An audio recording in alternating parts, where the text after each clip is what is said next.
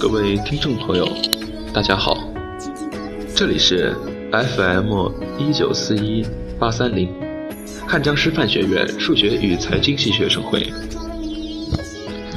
我是莫书义，今天继续跟大家讲黑童话故事，献给深夜的你。第四个故事，作家和作家的哥哥的故事。从前有一个小男孩，他住在一个美丽的森林里，一间可爱的小房子里。他留着羊角须和戴眼镜的父亲和慈祥的母亲为他买来了所有可爱好玩的小玩具，还给他买来了纸张和颜料。小男孩快乐地玩着玩具，用笔写写画画，最后喜欢上了写作。而且他的想象力因为没有任何拘束，他的文字都非常新颖而且迷人。这对父母实验的第一阶段成功了。在他七岁生日的那天晚上，他听到一直紧锁的隔壁房间里传出了可怖的电钻声和男孩无助的哭喊声。他很害怕，却又很想知道这是怎么回事。于是第二天，他问妈妈为什么会有这种声音。妈妈听了，笑着对他说。这是一般的孩子听不到的声音，只有绝顶聪明的孩子才能听得到哦。真的？那么说我是很聪明的孩子喽？当然了。于是以后的日子里，男孩常常在夜里听到那让人毛骨悚然的声音，然而他却逐渐习以为常，而他的作品更加富有创意，只是出现了一些灰暗的故事。但这样。反而让他的小说更为吸引人，让人爱不释手。当他快十四岁的时候，他参加了一次文学创作比赛。他十四岁生日那天，突然发现那间紧锁门底下送出了一张纸，纸上写着：“你的小说越写越好，而我在你的隔壁房间受尽了折磨。”等等。他立刻拉开了锁，冲破了那扇门。却只发现他慈祥的父母正在笑眯眯地看着他。父亲拿起电钻启动，发出那种可怕的声音，而母亲则装出男孩无助的哭声。他父亲的桌上放着一个小瓶，红色的液体。母亲把他攥在手里的纸张翻了过来，赫然是他作品获奖的通知书。三人都笑了起来。这对父母实验的第二阶段完成了。故事并没有结束。就在这天后不久，他们搬家了，远远地搬离了这个森林。许多年后，作家突然突发奇想，想回去看看那个可爱的房子。于是，他又回到了那片森林。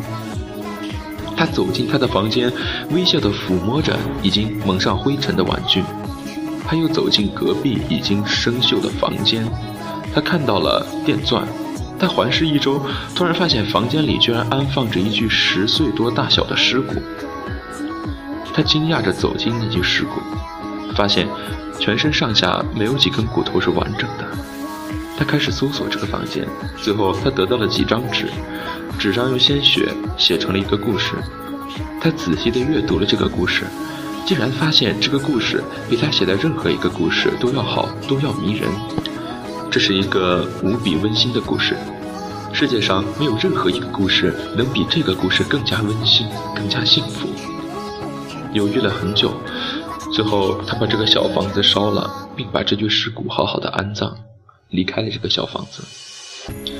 他没有跟任何人提起过这件事，哪怕是他的父母。这对父母实验的第三阶段结束了。第五个故事。作家与作家哥哥的故事，另一个结局。故事的前半段还是一样的。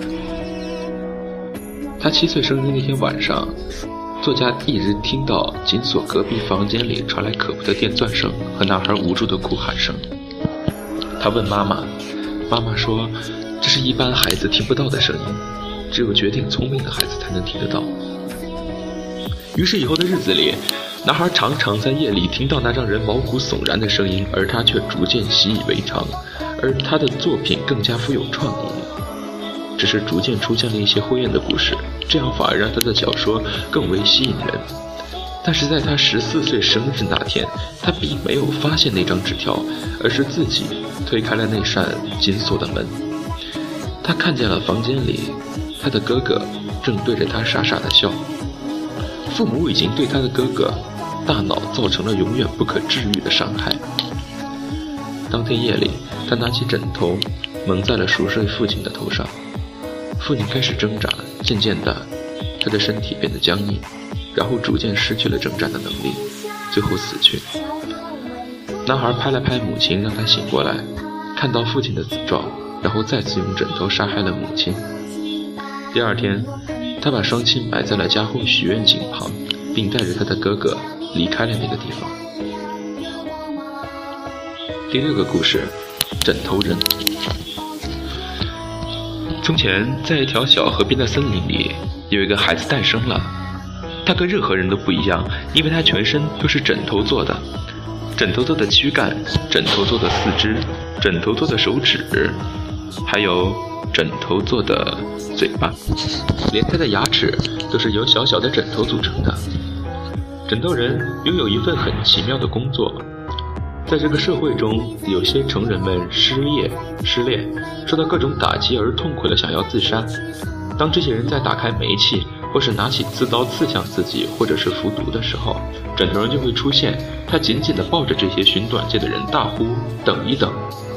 周围的一切都慢了下来，一切都变得那么松软，那么舒服。然后，枕头人就会回到这个人年幼的时候，告诉年幼的他以后将要面对的痛苦和煎熬，以及他会自杀的悲惨结局。然后劝说他在成长之前就结束自己的生命，让自己的痛苦永远不会发生。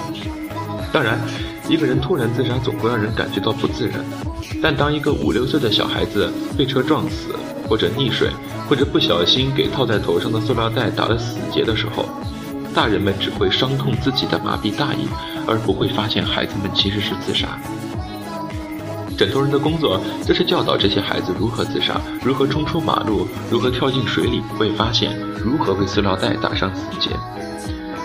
就这样，总有很多儿童死于各种意外。不过，这些儿童也就免去了所有的痛苦，在快乐的童年中安然的死去。可是有一天，有一个小女孩拒绝了枕头人，她认为自己会快乐，而且会一直快乐。她把枕头人推出了她的卧室。那天晚上。他听到房间的敲门声，他以为是枕头人还想劝他，于是他对着门口大喊：“放弃吧，枕头人，我会快乐的，我会一直快乐到永远的。”然后敲门后推进来的却是一个成年的男人。后来每当他的母亲不在家的时候，这个成年的男人都会偷偷地走进他的卧室。许多年以后，这个孩子长大了，二十一岁那年，他选择了自杀。当煤气开到一半的时候，枕头人出现了。他流着泪问枕头人：“当初为什么不说服他？”枕头人也流着泪，说：“他一直坚持，我说服不了。”女孩把煤气开到最大，死去。枕头人虽然帮助很多孩子脱离痛苦，但他自己一点都不快乐。他不喜欢这份工作，他痛恨这份工作，他更不愿意看到孩子们长大之后的痛苦。于是，他一直在尽职地做着这份工作。有一天，他下定决心，做完最后一次，就再也不做了。他回到他出生那条小河边，尽情地享受着回忆带来亲切而舒适的感觉。然后，他坐在一棵树下，摆出了各种玩具，有小车，有会叫的小狗，还有很多很多的玩具，并拿出了一瓶汽油。不一会儿，一辆车驶进了这片森林，停在了林子里。车上下来了一个小小的枕头人。他的全身也是枕头做成的。小枕头人对跟他一起下车的母亲说：“妈妈，我要去河边玩一会儿。”妈妈说：“去吧，但是记得回来吃点心哦。”是小枕头人就跑向了河边。自然，他遇到了坐在河边大树下的枕头人。他们一见如故，一起玩起了玩具，玩了很长时间。最后，枕头人对小枕头人讲起了他所经历的一切，并告诉小枕头人，以后他也会面对的这种痛苦，但他能够帮助他。说完，枕头人拿出了准备好的汽油。小枕头人思索了一会儿，然后说：“嗯，我明白了。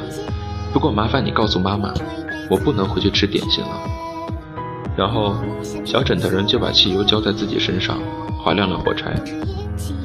枕头人欺骗了小枕头人，他也没能转告妈妈，他只是虚弱地坐在树下，露出一种解脱般的微笑，静静地看着小枕头人自焚。然而故事并没有结束，当枕头人即将消失的时候，他的表情突然僵硬了，因为他听到了他一生中从未听到过的声音，那是成千上万因为失去了他而没有死去孩子们的哭声。然后，带着那种奇怪的表情，枕头人永远的消失了。孩子们再次要接受他们痛苦的将来。好，今天的三个故事就先到这里，后面还有几个故事，每一个故事都比上一个更加精彩，希望大家不要错过。这里是荔枝 FM 一九四一八三零。汉江师范学院数学与财经系学生会电台，喜欢我们的小耳朵可以订阅我们，有任何问题都可以和我们一起探讨，期待你们的到来。